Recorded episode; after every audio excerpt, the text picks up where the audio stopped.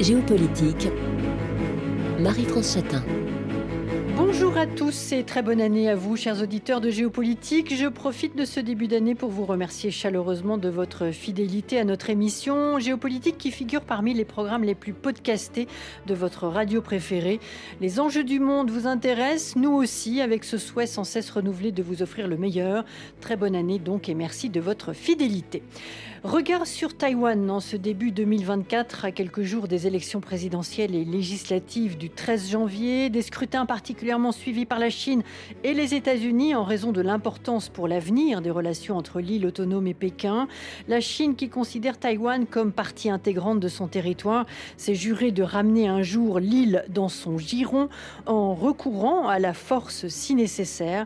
La présidente de Taïwan, Tsai Ing-wen, qui termine ses deux mandats à la tête du pays et qui refuse de reconnaître les revendications territoriales de la Chine, a dans son discours du 1er janvier affirmé espérer une coexistence pacifique de long terme entre Taipei et Pékin et souligné que l'avenir des relations bilatérales devait être décidé par les procédures démocratiques de l'île.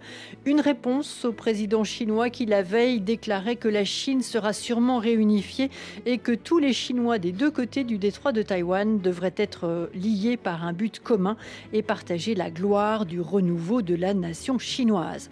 Regard sur les enjeux de l'élection du 13 janvier pour l'avenir de Taïwan et sa relation avec une Chine de plus en plus belliqueuse. Nos invités par téléphone, Valérie Niquet, spécialiste des questions stratégiques en Asie à la Fondation pour la recherche stratégique, auteur de Taïwan face à la Chine vers la guerre, point d'interrogation aux éditions Thaïlandier. Bonjour. Bonjour. Depuis Hong Kong, Jean-Pierre Cabestan, chercheur à Asia Centre et auteur de Demain la Chine, guerre ou paix, point d'interrogation aux éditions Gallimard. Bonjour. Bonjour. Depuis Taipei, Stéphane Corcuff, euh, maître de conférence en politique du monde chinois contemporain à Sciences Po Lyon et chercheur au Centre d'études linguistiques de l'Université Jean Moulin Lyon 3. Stéphane Corcuff qui a euh, par ailleurs dirigé euh, le numéro 911 d'Historia Magazine avec pour titre Pékin-Taïwan, la guerre des deux Chines 1661-2022 et auteur également de Une tablette aux ancêtres publié chez l'Asiatech. Bonjour. Bonjour à vous et bonjour à, vos auditeurs. Et en studio avec moi Arnaud Vollerin, journaliste au quotidien Libération, auteur de Taïwan, la présidente et la guerre aux éditions Novice. Bonjour. Bonjour. Au pouvoir depuis 2016, la présidente Tsai Ing-wen du Parti démocrate progressiste, le DPP, achève son deuxième mandat et ne peut se représenter. Le candidat à sa succession, William Lai, est donné favori dans les sondages. Ses concurrents sont au nombre de deux. Pro Yui, candidat du parti euh, Kuomintang, qui est considéré comme ayant euh, des liens plus étroits avec Pékin, nous en parlerons bien sûr. Et Ko Wen-je, candidat du Parti populaire taïwanais, le, le TPP, parti qui a réussi à s'implanter dans, le paysage bipartite dominant euh, de Taïwan. Il y avait aussi dans la course le milliardaire euh, Thierry Gu, fondateur de Foxconn, qui avait euh, annoncé sa candidature fin août, mais qui n'a finalement pas donné suite. Stéphane Corcuff, vous êtes à Taipei. Quel regard portez-vous sur, sur la campagne qui se déroule depuis, depuis plusieurs semaines et ces trois partis en lice pour la présidentielle et les élections législatives du, 13 janvier prochain Stéphane Corcuff. Eh bien, tout d'abord, moi, je suis euh, assez surpris. Euh, j'ai assisté à toutes les élections présidentielles depuis 96. Je suis assez surpris par le côté, on va dire, assez euh, tranquille, voire monotone, voire même un peu déprimant de, la campagne. J'entends la campagne qu'on avait l'habitude de voir dans les rues avant, qui était très bruyante quand la, la démocratie s'est installée à Taïwan. Euh, dans les années 90. Là, il y, a, peu de meetings, il y a moins de bruit dans les rues, il y a quelque chose qui, semble dénoter un changement de façon de faire la campagne. Et je pense que l'une des réponses clés à ça, elle n'est pas très difficile à trouver. Une grosse partie de la campagne euh, se fait désormais comme, l'opinion publique elle-même, pour le meilleur et sans doute pour le pire, euh, c'est-à-dire sur les réseaux sociaux. Donc c'est là que ça se passe, c'est là qu'on voit les gens euh, argumenté euh, avec euh, beaucoup de problèmes qui sont liés aux, fausses informations, aux manipulations, etc. Donc il y a un côté un petit peu terne. Il fut un temps où les élections présidentielles n'étaient pas et les législatives également n'étaient pas situées en, plein janvier, donc en plus il fait froid, il mm. pleut, ça ne donne pas beaucoup de, de courage aux gens, d'autant que la situation géopolitique est très tendue, comme on le sait, et évidemment, cette élection va impacter lourdement, je suppose, Mm. Euh, les relations géopolitiques euh, dans, la région et, entre les États-Unis et la Chine. Les, tensions géopolitiques que, nous aborderons euh, principalement dans l'émission de, demain, puisque nous faisons une double, double volet sur, sur, Taïwan, étant donné l'importance de ce scrutin. Jean-Pierre Cavestan, votre regard à vous depuis Hong Kong sur ce que vient de dire Stéphane Corcuf, et on parlera bien sûr de la question de... Oui, je, suis d'accord avec Stéphane qu'il y a beaucoup moins d'effervescence dans les rues. La visite à Taïwan dernière. Et effectivement, la, campagne, évidemment, euh, s'organise autour de, rassemblements à la fois du Kuomintang, euh, du DPP et du TPP, hein, les trois partis euh, qui ont des, candidats en liste. Mais beaucoup se, déroulent sur les réseaux sociaux avec un problème, c'est qu'il y, a un plus grand compartimental des discussions. les, les Verts, je veux dire, les partisans du DPP euh, vont regarder les réseaux sociaux plutôt de, cette couleur, les bleus également, et donc il y a moins de communication transversale entre les, différents euh, partis politiques et les différents électeurs. Euh, la, deuxième chose qu'on pourrait ajouter, c'est qu'il y a quand même un contraste entre la perception qu'on peut avoir des élections à l'extérieur, notamment à Hong Kong, hein, où c'est la relation avec la Chine, la question de l'unification, euh, la relation avec les États-Unis qui, domine, et puis euh, les discussions qui peuvent avoir lieu à Taïwan même, et les préoccupations des électeurs, qui ont des préoccupations beaucoup plus de politique intérieure. Et donc euh, là, il y, a quand même un, décalage qu'il faut noter parce que c'est principalement sur des questions de politique intérieure que, va se jouer le scrutin. Et, évidemment, la, Chine pèse dans, dans, l'issue de cette élection, mais enfin, euh, ce n'est pas la seule question euh, qui préoccupe euh, les, Taïwanais. Je crois que les Taïwanais ont, vu les choses évoluer de manière positive ces dernières années, mais avec deux problèmes importants. Un, le Covid, hein, qui a quand même mm. eu des, conséquences négatives sur le, sur le, pouvoir, la relation entre le, gouvernement et la société, mais aussi le ralentissement économique qui n'est pas seulement euh, celui de Taïwan, mais aussi celui de la Chine. Hein. Et le Taïwan est très dépendant de l'économie chinoise, et donc euh, le ralentissement euh, touche aussi eh ben, le niveau de vie, le pouvoir d'achat des Taïwanais, qui a de plus saillant parmi notamment la jeunesse, hein. même si le salaire minimum a augmenté, d'une manière générale, une perception quand même de, de grande stagnation économique. Alors, euh, commentaire ici en studio avec vous, euh, Arnaud Vollerin, avec peut-être aussi quelques éclaircissements. Euh, bon, ce sera intéressant d'évoquer ce décalage qu'évoquait à l'instant Jean-Pierre Cabestan, le ralentissement économique, le, poids de la Chine et cette perception différente entre la façon dont l'élection est vue en, interne et puis, et puis de l'extérieur. Jean-Pierre Cabestan évoquait les verts, les bleus. Juste pour nos auditeurs, vous avez la gentillesse de nous, de nous décrypter. D'un côté, effectivement, on a donc trois candidats. Mmh. Euh, avec les deux candidats, les deux partis traditionnels, le KMT, le Kuomintang, parti euh, historique traditionnel euh, fondé en 1912 et qui a repris, enfin qui s'est installé dans l'île en 49, quand les troupes de Mao ont gagné et conquis le pouvoir à Pékin. Donc ça c'est le camp bleu. Et en face, on a le camp vert, le Parti démocrate progressiste, avec la présidente Tsai Ing-wen qui quitte la présidence en mai prochain, et donc qui est le camp vert. Et le troisième candidat, le troublion en quelque mm. sorte dans, cette campagne, c'est effectivement Ko Wen-je, avec le parti du peuple taïwanais, récent parti créé en 2019, qui a tenté de briser un peu ce, ce duopole Hmm. dans la classe politique euh, taïwanaise, mais qui n'y est pas complètement parvenu. Hmm. Alors, éclairez-nous sur euh, ce qui s'est passé euh, durant, durant la campagne. Il y a eu une tentative de rapprochement entre le TPP et le parti Kuomintang. Et oui, tout à fait. Bon, pour contrecarrer, bien sûr, le parti au pouvoir aujourd'hui. Et... Voilà, il y a eu au début de la campagne le, projet du KMT, donc du Kuomintang et du TPP, effectivement, dû faire un peu du, un peu du dégagisme d'ailleurs qu'on a mm. connu euh, il y a quelques années en France euh, à l'occasion de l'élection présidentielle. Et l'idée était de tout faire pour chasser du, pouvoir le DPP, puisqu'effectivement le DPP est arrivé à la présidence en 2016 et qu'une élection se profilait. Ils ont donc tout fait, tenté une alliance. Alors on a vu que le co-ONG y allait vraiment à reculons, il n'avait aucune envie de tendre la main, de faire un mariage forcé, comme c'est son expression, hein, avec le KMT. Ça s'est pas très bien passé. Euh, il y a eu donc tentative de, rapprochement, tentative de faire une candidature commune avec la question de faire un ticket, puisque cette élection présidentielle est une élection avec un candidat à la présidence et un vice-président. Donc il y a eu un grand débat pendant euh, une partie de l'été et surtout euh, l'automne pour savoir qui allait être le, la tête de ce, de ce ticket. Ils se sont jamais mis d'accord. Les profonds, il y avait de profondes divergences entre les deux partis, entre le KMT et le, TPP. Et il y avait ce, problème, je pense, euh, qui a ruiné, et on le voit bien d'ailleurs dans les sondages aujourd'hui, qui a ruiné la candidature de CONG.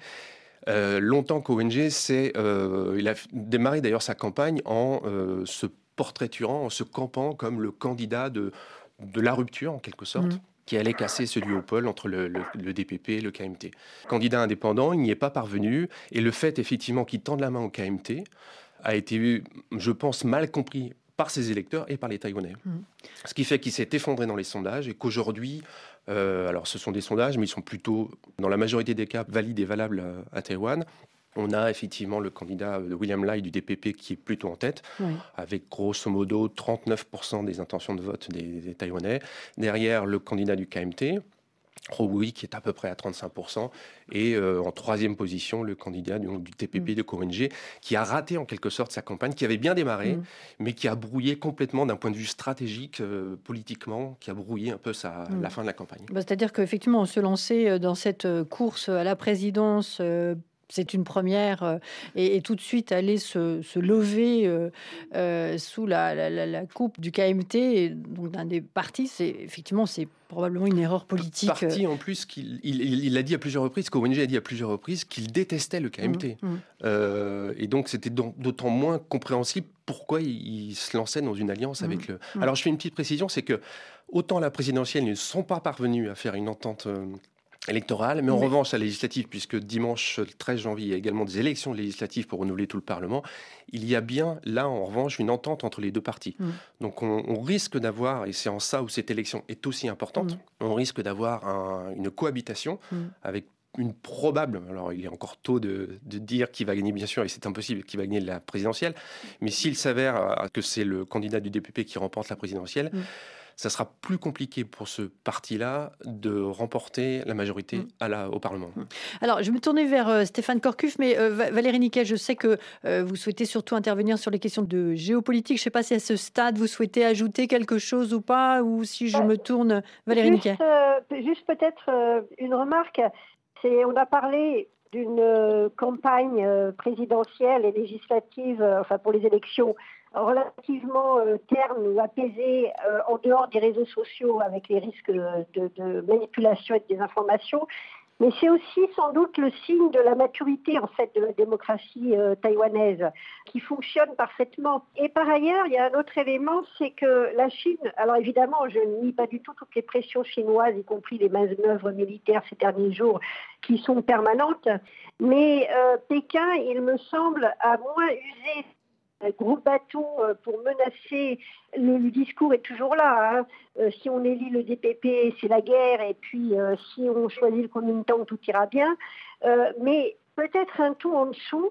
Peut-être que Pékin a compris que la manière forte à la veille des élections avait des résultats plutôt contre-productifs.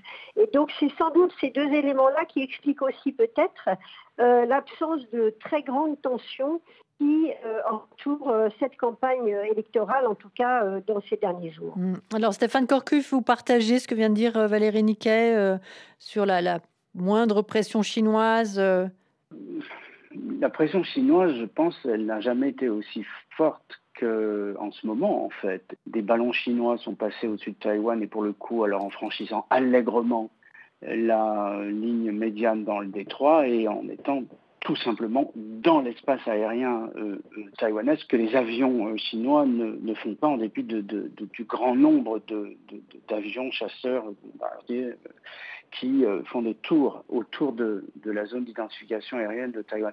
Donc la présence de la Chine, je pense qu'elle n'a jamais été aussi forte, mmh. mais c'est vrai qu'elle n'est peut-être pas directement palpable. Donc c'est difficile de, répondre à cette question. Euh, par ailleurs, euh, depuis toujours, et je pense que mes, collègues le savent très bien, Jean-Pierre euh, observe les, élections depuis si longtemps également. On a fait toutes les campagnes tous les deux depuis toutes ces années, on les a vus. en fait, ce dont on se rend bien compte, c'est que la Chine est toujours au centre de la question des élections avec l'économie, mais qu'on n'en parle pas forcément, voire pas du tout. Alors, on en parle évidemment, mais d'une part, c'est un sujet hautement euh, inflammable, d'autre part, les Taïwanais n'ont pas forcément, c'est pas une injure que je veux leur faire, le, degré de, disons, de, ils sont pas forcément capables de conceptualiser clairement euh, sur un plan géopolitique la, question, très compliquée pour eux évidemment, hein. Euh, mais, euh, mais la question de la Chine est toujours là. Et Jean-Pierre a esquissé d'ailleurs déjà un début de réponse sur la question euh, en expliquant que l'économie était un peu terne à Taïwan et qu'elle l'était en Chine. Le lien est direct. Hmm. L'économie à Taïwan se porte plutôt bien en fait. Hein. Les chiffres sont assez bons. mais il y a aussi des problèmes. On sent des ralentissements. Moi j'entends des, des gens dans, dans mon entourage qui sont des, gens dans le secteur privé qui, voient leur carnet de commandes diminuer drastiquement et, en grande partie parce que les commandes qui viennent de Chine euh, sont euh, en chute libre parce que l'économie chinoise se porte très mal euh, en ce moment. Donc on n'a pas forcément besoin d'en parler, mais elle est toujours là. Elle est là dans la grande division entre les programmes des trois candidats, mis à part l'économie et la question les questions sociales, du care, de l'éducation, etc., euh, c'est les relations avec la Chine. Donc on n'a pas forcément besoin d'en parler, elle, est absolument structurante et elle ne disparaîtra évidemment jamais. Mhm. Alors, j'ai cette question peut-être pour vous, euh, Jean-Pierre Cabeston. Euh, la, question euh, économique, les liens entre, entre Taïwan et la Chine continentale sont, très intenses. Mais est-ce que on peut y voir, parce que finalement, un, bilan négatif de la présidente Madame Tsai Ing-wen, parce que c'est vrai que depuis huit ans aussi, jamais les relations entre Taïwan et la Chine n'ont été aussi compliquées que sous sa présidence. Alors, est-ce qu'il y a, alors bien sûr une conjoncture économique, mais peut-être euh, il y, a des accords euh, entre euh, Taipei et Pékin qui ont été rompus à plus ou moins au début de, la présidence. En tout cas, voilà, les, relations entre Taïwan et, la Chine sont particulièrement compliquées depuis depuis huit ans, et ce qui explique aussi ce bilan économique mitigé, Jean-Pierre Cabestan. non, pas forcément. oui, comme le dit Stéphane, il y a une dépendance économique à l'égard du continent. Mais celle-ci est, importante, c'est cependant réduit euh, parce que depuis euh, huit ans, la présidence Tsai Ing-wen a essayé de relancer une politique en faveur du Sud et en faveur de développement des relations économiques et commerciales avec les pays du Sud-Est, les pays d'Asie du Sud comme l'Inde, et aussi l'Australie et la Nouvelle-Zélande. Mm. Et ça, alors cette politique volontariste apporté un nombre de fruits, puisque les exportations vers la Chine sont passées de 42% de l'exportation totale à 35% euh, en 2022. Mais euh, on voit qu'avec 35% d'exportation, la Chine reste le premier client de Taïwan. Donc euh, c'est en termes relatifs. Les, exportations vers les États-Unis ont aussi augmenté.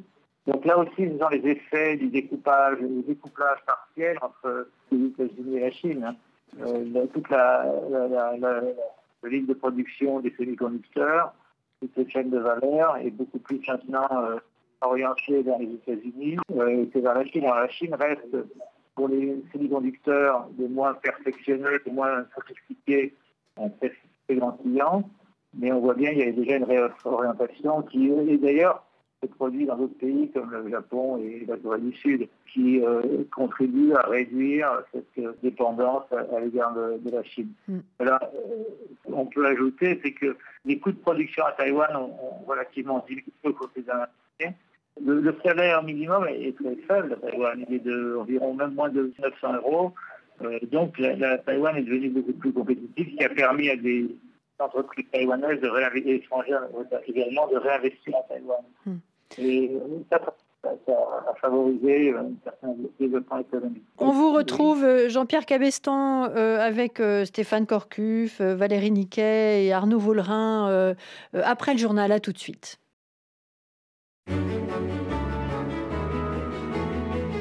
Géopolitique, Marie-France Chatin. Qui pour diriger Taïwan en 2024 Nous retrouvons nos invités par téléphone. Valérie Niquet, spécialiste des questions stratégiques en Asie à la Fondation pour la recherche stratégique.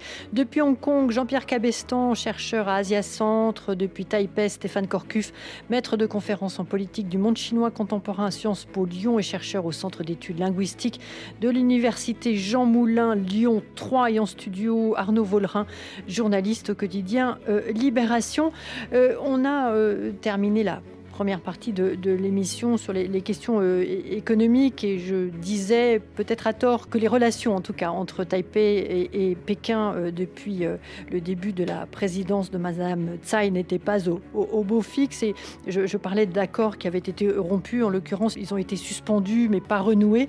Arnaud Vollerin, qu'est-ce que l'on peut dire euh, puisque la, Chine, on en a beaucoup parlé dans la première euh, partie de l'émission, est très présente euh, dans le débat politique, sous-main peut-être, mais elle est bien là. Quel est le positionnement de chacun des partis vis-à-vis de la Chine dans la campagne qui se déroule actuellement?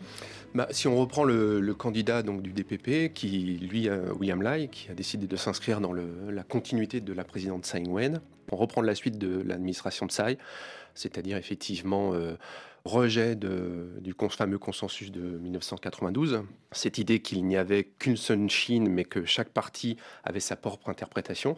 Ça, c'est quelque chose que le DPP a toujours rejeté, puisque ça implique le principe d'une seule Chine, etc. Il s'y est opposé. Donc il continue à soutenir euh, évidemment euh, ce, rejet-là, comme il, refuse évidemment le, concept d'un pays de système qui a été mis en place à Hong Kong. Et on a vu comment ça s'est mmh. fini. Donc il y, a une, il y, a une, continuité qui est évidente entre ce qu'a fait l'administration de Tsai Ing-wen et euh, le candidat William Lyle à ce sujet. Pour les deux autres parties, on a effectivement un positionnement qui est euh, plus proche de Pékin, des positions de Pékin en tout cas, notamment sur des questions commerciales. Alors c'est vrai pour le TPP de KONG, qui va tenter notamment de réactiver l'accord de libre-échange euh, de 2013-2014, qui avait effectivement généré le mouvement des tournesols avec euh, des dizaines de milliers de personnes qui avaient envahi les rues et ensuite le Parlement qui avait été suspendu, qui avait d'ailleurs, ce mouvement du tournesol, contribué à l'élection de Tsai Ing-wen en 2016, donc avec une vraie mobilisation de la société civile sur ces questions, sur cet accord qui selon les, Taïwanais et selon la société civile taïwanaise et l'opposition taïwanaise à cette époque, tendait, ouvrait les bras à la Chine. Et euh, le TPP est plutôt en faveur d'une réactivation sous une nouvelle mouture de cet accord-là. C'est vrai également pour le Kuomintang, le parti de, de euh, qui veulent effectivement retendre la main en quelque sorte à la Chine sur des questions commerciales. Au Rui, il y a une, chose qui est assez intéressante. Je ne sais pas comment, euh, ce que ça peut donner d'ailleurs. Il a le projet, s'il est élu à la présidence, de créer une commission euh, avec des jeunes pour leur demander l'avis sur le futur des relations entre les deux rives. Euh, c'est une position qui est assez curieuse de la part du, KMT, assez novatrice, c'est peut-être à peu près la seule, mhm. parce que dans les grandes lignes, sinon, ça reste effectivement une tentative de, que c'est l'un d'ailleurs l'un des mots qui est employé dans la plateforme du KMT, de trêve diplomatique avec la Chine, de tenter de retendre la main, de se rapprocher de Pékin et de reprendre évidemment, vous l'évoquiez tout à l'heure, euh, des contacts au niveau politique, puisque depuis 2016, il n'y a plus de, de contact à haut niveau. Mhm. Euh, alors c'est du fait de, Pékin. Mm. La présidente Tsai, à de nombreuses reprises, a tenté de réactiver ses contacts, ses échanges, ses négociations politiques avec Pékin. Ça ne s'est jamais fait. Elle a refusé évidemment à chaque fois de, conditionner cette reprise du dialogue à, ce que voulait faire Pékin, à des exigences de la part de Pékin. Elle s'y est refusée. Et donc on est effectivement, huit ans après euh, l'arrivée au pouvoir de Tsai Ing-wen, on est dans une impasse au niveau de ces discussions politiques. Ça c'est vrai que c'est un, d'une certaine manière un, bilan, enfin un échec de la diplomatie taïwanaise sur cette question-là. Mais il est vrai que c'est très compliqué pour la, Taïwan de, tenter d'amorcer un dialogue quand la personne qui est en face, en mm. l'occurrence la Chine communiste, refuse évidemment de, dialoguer avec mm. les, DPP. Parce que tout simplement, Pékin euh, campe le DPP, campe William Lai, comme il a campé Tsai Ing-wen dans le passé, comme un parti d'indépendantistes ce que le, DPP euh, rejette absolument. Il le dit d'ailleurs euh, régulièrement. Moi, j'étais à Taipei il y a un petit mois, euh, j'ai rencontré des gens du ministère des Affaires étrangères, ils nous disent mais on n'a aucun intérêt à déclarer l'indépendance. De facto, on est indépendant. Mmh. On a notre armée, on a notre monnaie, on a notre diplomatie, qui est une diplomatie, on aura peut-être l'occasion d'en reparler, un peu amputée, un peu compliquée, mmh. puisqu'on a perdu beaucoup d'alliés, etc. Mais néanmoins, c'est un pays qui est effectivement de facto indépendant. Donc, il n'a pas besoin de, déclarer l'indépendance, parce qu'il sait très bien par ailleurs que s'il devait déclarer l'indépendance, ça serait vu comme une déclaration de guerre à mm. Pékin. Alors justement, j'aimerais qu'à ce stade de l'émission sur, euh, sur Taïwan, on précise un petit peu les choses, et, en particulier euh, ce statut de Taïwan aujourd'hui, comment est-ce qu'on peut euh, le définir? Je vais peut-être me tourner vers vous, alors Valérie Niquet ou Stéphane Korkuf qui est à Taipei. Taïwan n'a pas aujourd'hui le statut d'État, Qu'est-ce que tout cela veut dire? Et vous parliez des, alliés de Taïwan qui finissent par aujourd'hui, ils sont à peine plus d'une dizaine, ils sont, euh, ils sont 13. Le Honduras récemment euh, s'est tourné vers, euh, vers la Chine. et puis, sur le plan diplomatique, c'est compliqué. la présidente de Taïwan ne peut pas aller rendre visite au président américain. Elle ne peut le faire qu'en stop-over, c'est-à-dire, voilà, trouvant une destination peut-être quelque part en Amérique latine, et puis elle s'arrête quelques heures à Washington.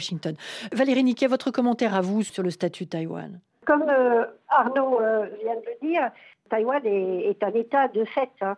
Euh, et dispose de tout ce qui fait un État indépendant. La grosse difficulté pour Taïwan, depuis que la majorité des, pays ont, choisi de reconnaître la République populaire de Chine, c'est que Pékin, contrairement à, ce qui se passait ailleurs, je pense notamment à la division des deux Vietnam, euh, les deux Corées aujourd'hui, les deux Allemagnes, Pékin met un point, euh, une sorte de ligne rouge qui a été acceptée par tous euh, en raison de l'apparent déséquilibre de puissance, enfin l'apparent, pas uniquement apparent, mais enfin une immense Chine d'un côté et un Taïwan, surtout à l'époque quand les choses se sont produites, dirigées par le Kuomintang, donc une dictature à Taïwan, un pays qui n'était pas particulièrement attractif, eh bien, Pékin exige que tous les pays qui reconnaissent la République populaire de Chine rompent toute relation diplomatique avec euh, Taipei.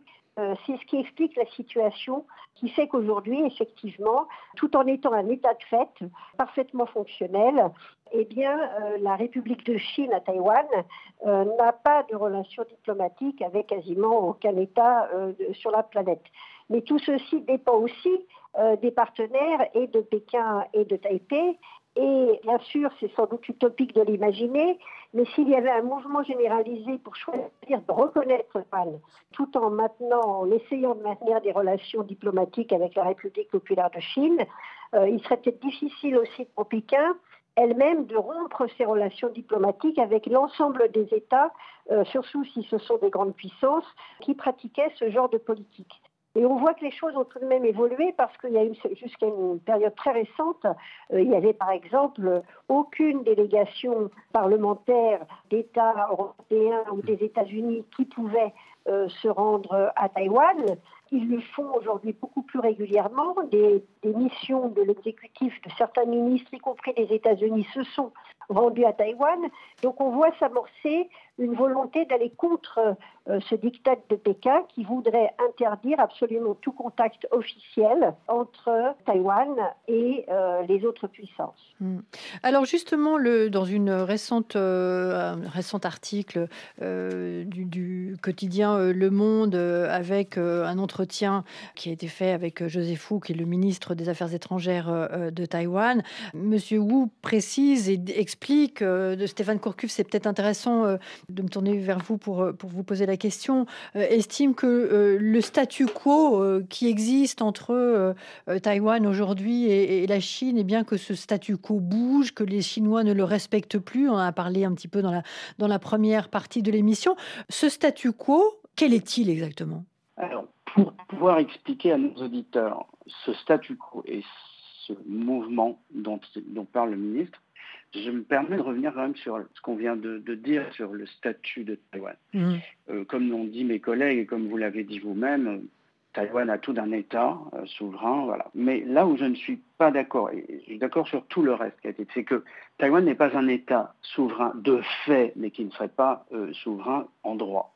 Taïwan est un État souverain en droit. On ne peut pas distinguer une souveraineté de fait, ce ne serait pas de droit. En fait, c'est un État souverain, point barre. Ça s'appelle la République de Chine. Elle a été fondée en 1912 euh, en Chine et elle se réduit depuis 1949 de fait à euh, l'île de Taïwan, grosso modo. Le fait euh, que Taïwan, en tant que République de Chine, soit un État souverain est absolument indiscutable. Ce qui est un facteur qui fait varier euh, c'est comment nous voyons cela. C'est-à-dire qu'avant 1964, pour la France, par exemple, quand nous reconnaissions encore cette République de Chine, même alors qu'elle était réduite à Taïwan, nous considérions cette euh, République comme existante et souveraine. Depuis que nous ne la reconnaissons pas diplomatiquement, c'est-à-dire que nous avons changé pour reconnaître Pékin, nous ne la reconnaissons plus. Ce qui ne veut pas dire en soi qu'elle n'existe plus. C'est notre regard dessus qui a changé. Et dire que la République de Chine à Taïwan n'existe pas sur un plan euh, juridique, mais qu'elle est souveraine de fait, avec tous les attributs de la souveraineté, en fait, c'est une grosse erreur. Ce n'est pas juste une petite erreur de qualification, c'est que quelque part, on entend là l'idée que bon, c'est pas un État souverain et c'est pour ça qu'il n'est pas reconnu. La réalité, c'est notre regard. Et comme l'a dit euh, Valérie, bon, bah, c'est en fait Pékin qui fait pression hmm. pour qu'on ne reconnaisse pas cette République de Chine. Mais en fait, je vous donne juste un dernier exemple, tous les traités euh, signés par la République de Chine entre le moment où elle se réduit à Taïwan en 1949 et où elle était expulsée de l'ONU en 1971 restent à l'heure actuelle reconnus par l'ONU comme euh, des traités en vigueur et signés par un État souverain. Alors même que l'ONU aujourd'hui, sous la pression de la Chine, refuse de considérer que Taïwan existe comme un État souverain. Donc on est vraiment dans le discours, le rapport de force diplomatique qui est en train de changer dans la mesure où le discours chinois est de moins en moins, euh, disons, crédible et surtout l'illusion qu'il a donnée qu'il n'existe qu'une seule Chine et que Taïwan serait une espèce d'autorité souveraine, euh, non souveraine et, rebelle à l'autorité de Pékin est une espèce de mythe que la Chine impose et qu'elle n'a pu imposer que tant qu'elle était, pour raison diplomatique ou économique, une force de conviction ou de contrainte sur nos politiques diplomatiques.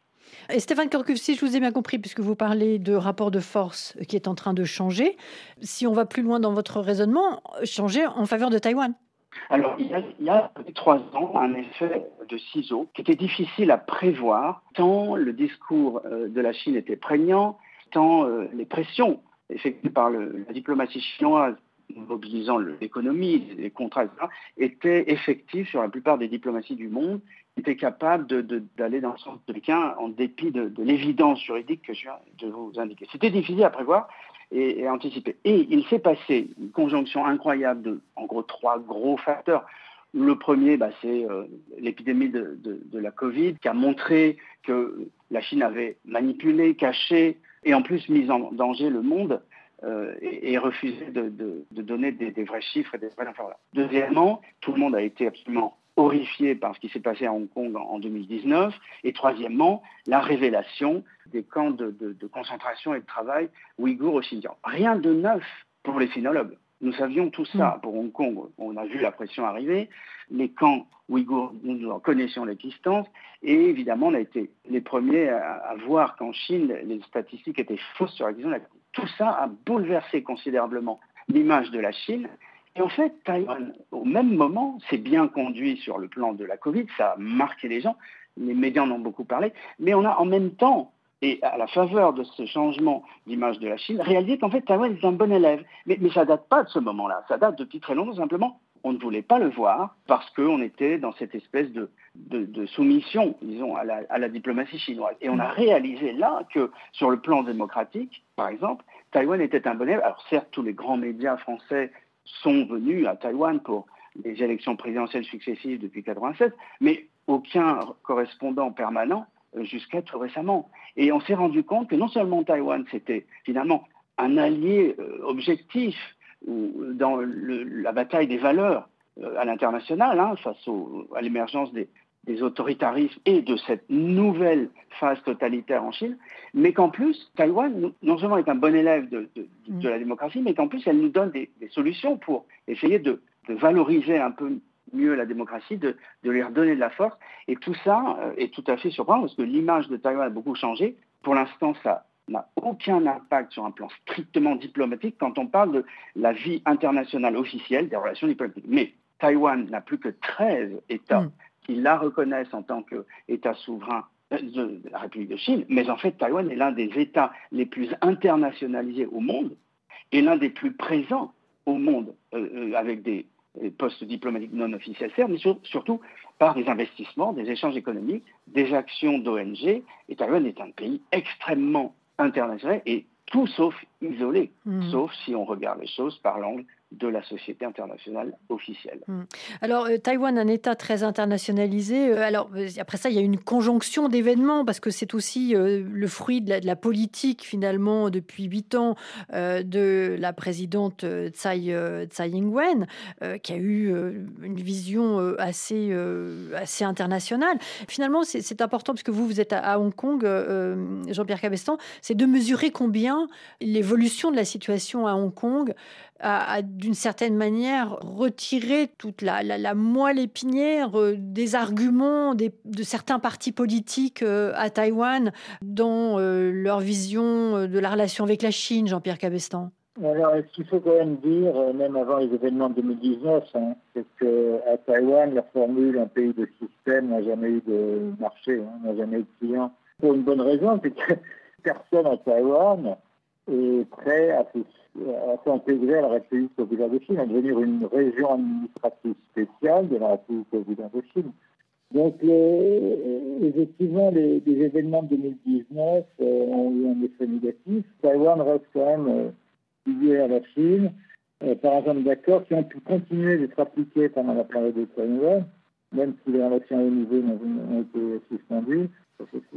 Arnaud Vollerin. Oui, je voulais revenir effectivement sur ces. Tout le monde a mentionné les événements de 2019, la mobilisation à Hong Kong, mm. autour de la loi sur les extraditions. L'année qui suit, c'est la loi sur la sécurité nationale passée par l'exécutif hongkongais euh, à, Hong Kong. Moi, j'étais à Hong Kong en 2019 quand il y avait effectivement les manifestations de masse. On a oublié, mais c'était des centaines de milliers de mm. personnes à Hong Kong qui défilaient.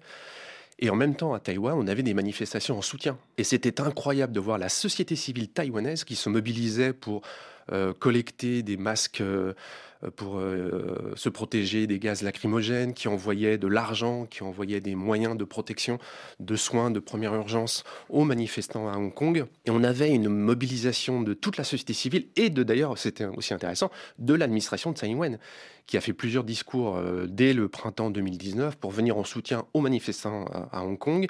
Et c'était à l'époque en plus où on entendait beaucoup dans les rues de Taipei, aujourd'hui c'est à Hong Kong, et demain, ça sera Taïwan. Mm. Et ça, ça a été une sorte de, refrain qu'on a entendu à cet automne 2019, qui a été très puissant, très mobilisateur pour la société civile taïwanaise, qui a aidé d'ailleurs, on, l'a oublié, mais qui a aidé cette, cette mobilisation hongkongaise d'une manière un peu indirecte, qui a aidé à la réélection de Tsai Ing-wen euh, à la présidentielle suivante en, janvier 2020. Donc il y a vraiment eu un effort euh, et un, un souci taïwanais d'éviter effectivement que l'emprise chinoise se rapproche encore plus de Taïwan. Et effectivement, Hong Kong a été un, un événement mobilisateur pour la société taïwanaise à cette époque-là. Et ça a été effectivement pour Taïwan une première piqûre de rappel mm. d'urgence en quelque sorte. Mm.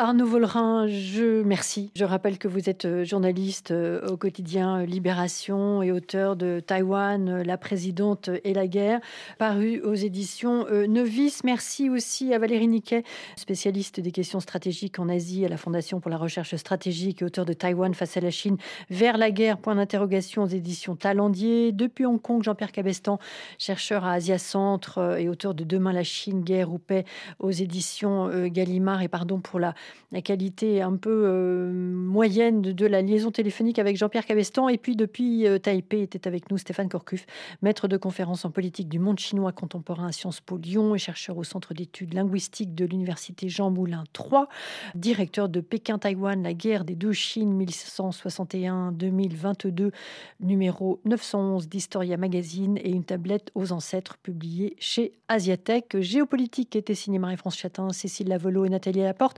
Demain, deuxième volet sur euh, Taïwan. Nous évoquerons les risques d'une guerre avec la Chine, euh, la place de Taïwan dans son environnement régional et au-delà mondial. Vous êtes bien sur RFI. Place au Journal Afrique.